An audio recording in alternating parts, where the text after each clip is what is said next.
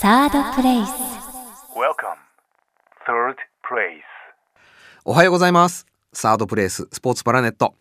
毎週火曜日はスポーツライターの金子達人がお届けしてまいります。もう完全に朝寒いっすね。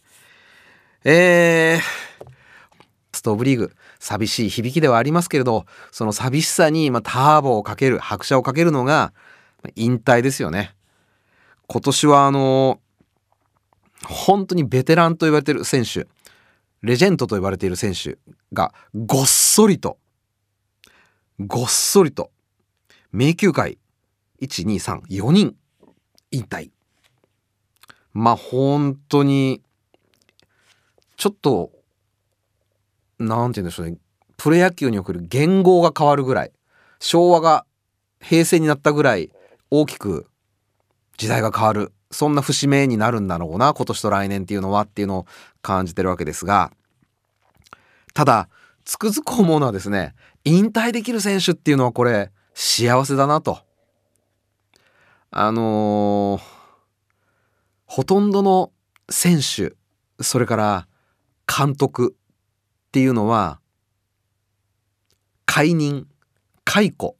という形でしか競技に別れを告げることをできないわけで自分でやめ時を決めて誰かに首を切られるのではなく自らスパイクを脱ぐユニフォームをハンガーにかけるっていうことができる選手っていうのはまあこれ本当は選手自身が一番感じてることでしょうけれどもつくづく幸せだなと思います。まあ、山本昌なんていうのは私と同い年でしてで彼あの神奈川県の日大藤沢という学校の OB なんですが実は僕もこの日大藤沢受けてましてひょっとしたら同級生になっていた可能性もあると。まあお互い車好きということもあっていろいろ意気投合して話をしたこともあったんですがまあまあでも想像してみるに幸せなことだとは言いましたけれども僕のような全く無名のしかも大した実績もない選手であっても高校で負けて明日から真剣にサッカーをやる場がなくなったっていう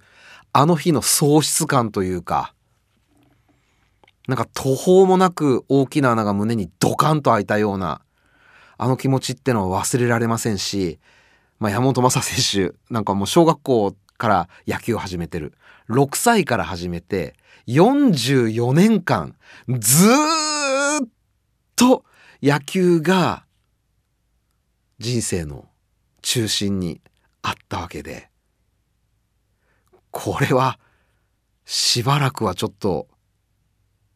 廃人だな俺だったら思ったりもするんですよね。まあ、途方もない喪失感明日から俺どないしようっていうのは猛烈にあるんじゃないかなと思います。まあ引退することのできる選手っていうのは大概あの名前も知れてますから次の人生のステップ喪失感はもちろん大変なものがあるでしょうけれどもまあ野球解説者であったりあるいはもう蓄えを元にビジネスを始められたり割と悠々自適幸せな第の人生を送られる方少なくないんですがこれがあのごく一般的な形での辞め方。つまり解雇という形で球界を去った選手っていうのはこれやっぱり人生相当厳しいようで。まず飲食経営やられる方が一番多いんですけれどもじゃあ自分で料理はできないから料理人の方雇ってで自分のお金でやってもらうところが悲しい話ですけれどもお店が繁盛するとその料理人に引き抜きの手がかかるわけですよね。でじゃあ僕自身が20代の料理人で好きな阪神の選手が経営してるお店で月給25万円で働いていましたそこにいや君はいい腕持ってるから30万で35万でやらないかと言われたら確かにまあ俺も転ぶなと。そう考えると本当に申し訳ないなと思いつつそういう決断を下してしまう人って僕は少なくないと思いますし実際それで一気にお店が傾いてしまったなんていう飲食店も本当にこれ珍しくないのでまあ本当にすごく無責任な言い方になっちゃいますけどでも本当にあれだけ一生懸命取り組んだ野球があるわけですからなんとかそれを糧にしてうまく大の人生乗り切ってもらいたいなと思いつつまあサッカー畑の人間としてはでもちょっと待ってサッカーよりは全然マシかもしれないと、まあ、サッカーの場合あのプロ野球と違って契約金っていうのはありませんから。超有名選手になるとまあ引退試合。で引退試合を行ってその入場収入っていうのが退職金代わりに選手のポケットに入るわけなんですけれどもでもね本当にサッカーお好きな方だったらお分かりいただけるとと思うんですけれど引退試合やってもらえる選手って何人いるかと1年間に56人多いクラブではもっとかな解雇されていきますけれどももちろん引退試合なんかやってもらえないということは契約金もなかったし退職金もないまま放り出される。でしかも野球の場合良くも悪くも縦社会の中でビシビシ鍛えられてますからまあまあ社会性というか社会に出て雇われる側になった時雇い主の側からすごく可愛がってもらえるところあるわけですがサッカーの場合まあ本当に今でも20歳25歳のサッカー選手僕のことに僕のことを金子くんって普通にいますから、まあ、これちょっと会社に入ったら、まあ、限りなくアウトかなと。ということもあって第二の人生これ本当にサッカー選手しょっぱいわけですよ。だから、まあ、最近だって J リーグも一生懸命あの選手たちの人間性向上社会性のある人間を作ろうということで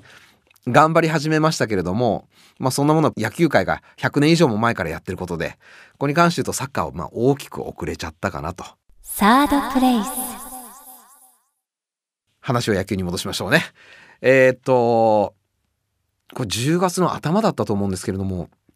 巨人の福田投手これが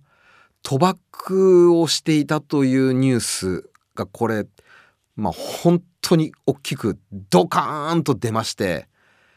まあ我らがデイリースポーツなんかですねこれでもう読売巨人くん CS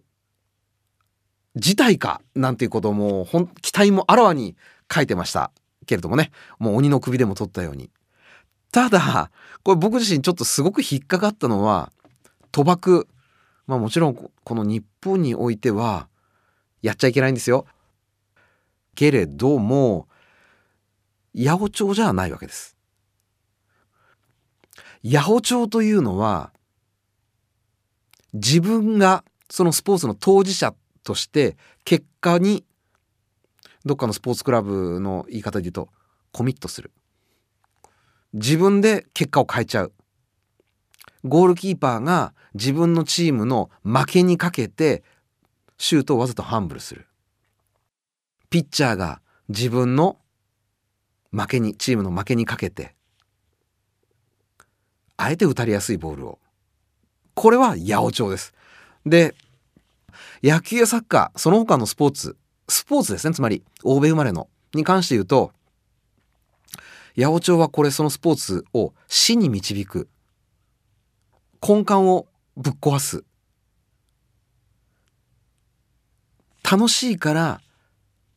やってみたいから始めて楽しいから続けるでその楽しさの中には勝つということ勝利の喜びがあるこれが僕スポーツだと思ってますからそれを放棄してしまうということは僕は本当にスポーツ界における犯罪としては無期懲役に終身刑に値する一番やっちゃいけないことだと思うんですね。に比べると賭博っていうのはくどいようですけどやっちゃいけないんですよでも例えばイングランドイギリスほとんどの競技というのはこれ賭博の対象になってるわけです。あのー、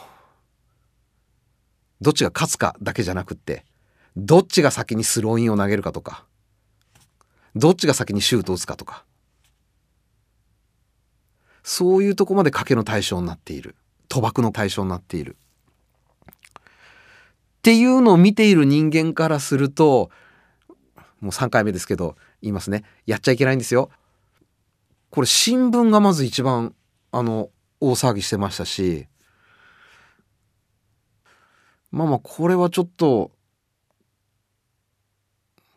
こういう言い方をしていいのか分かりませんけど奇妙だなというのはすごく感じましたね。まあまあ僕としてはこれでもう読売巨人軍ペナルティで来シーズンマイナ借金20からスタートしていただくっていうルール。これセリエ A なんかではもう本当にしょっちゅうありますんであの貸し点マイナスからのスタート。ぜひ来年は読売巨人軍マイナスからのスタートを課すような英断をですねプロ野球コミッショナーには期待したいなとそう思っております。ということで今週もスポーツライター金子達人がお送りいたしました。サードプレイス。